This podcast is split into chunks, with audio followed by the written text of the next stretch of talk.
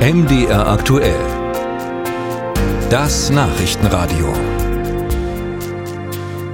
Die Semperoper ist wohl eines der strahlendsten und prunkvollsten Gebäude in Dresden. Wer um die Oper herumläuft, der kennt auch die drei Erweiterungsbauten, die 1985 der damals wieder aufgebauten Oper hinzugefügt wurden, in ganz eigenem DDR-Charme. In diesen Anbauten wird geprobt, geschminkt und sich umgezogen. Doch das Alter und die DDR-Bauweise, die machen sich irgendwann bemerkbar und das größte dieser drei Gebäude muss nun saniert werden. Da sowieso der Platz insgesamt nicht ausreicht, ist die Idee, dauerhaft ein weiteres Gebäude dem Ensemble zuzufügen, erst als Lagerstätte, dann als Probenraum. Doch die ersten Entwürfe dafür wurden vom Denkmalschutz und der Stadt abgelehnt. Droht der Oper nun eine mehrjährige Schließung für die Sanierung? Unser Sachsen-Korrespondent Robin Hartmann berichtet. Der Zustand des 40 Jahre alten Opernanbaus ist bedenklich. So bedenklich, dass der technische Direktor der Semperoper, Jan Seeger, beim Wetterbericht der Tagesschau zu Hause oft nervös wird. Ja, da ist immer wieder äh, die Unruhe, weil gerade bei Westwindwetterlagen in Dresden Starkregen immer in das Gebäude reindrückt. Das können wir gar nicht mehr verhindern.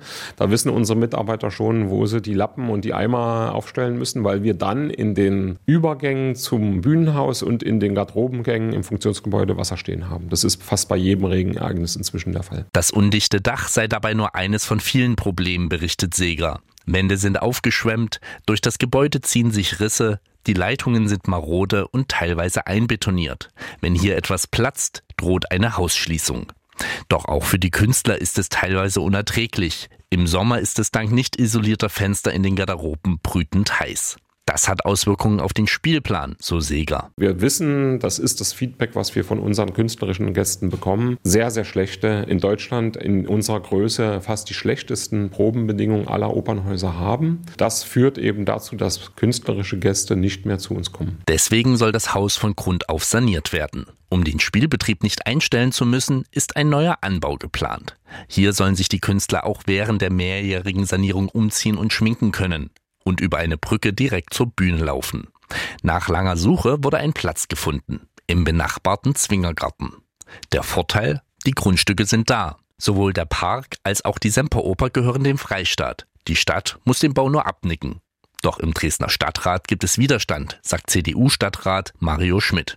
Denn es handelt sich natürlich um einen Neubau, der wieder zu einer zusätzlichen Flächenversiegelung führt. Das ist ein Problem oder eine Herausforderung, die ähm, einige Stadträte offensichtlich nicht mitgehen wollen. Dabei sind die Bauplaner schon von ursprünglichen Plänen abgerückt. Eigentlich war ein 42 Meter langes quadratisches Gebäude geplant. Jetzt sind nur noch 26 Meter im Gespräch. Dadurch hat auch der Denkmalschutz mittlerweile sein Okay gegeben. Manche Stadträte zögern dennoch, denn große Grünflächen in der Innenstadt sind rar.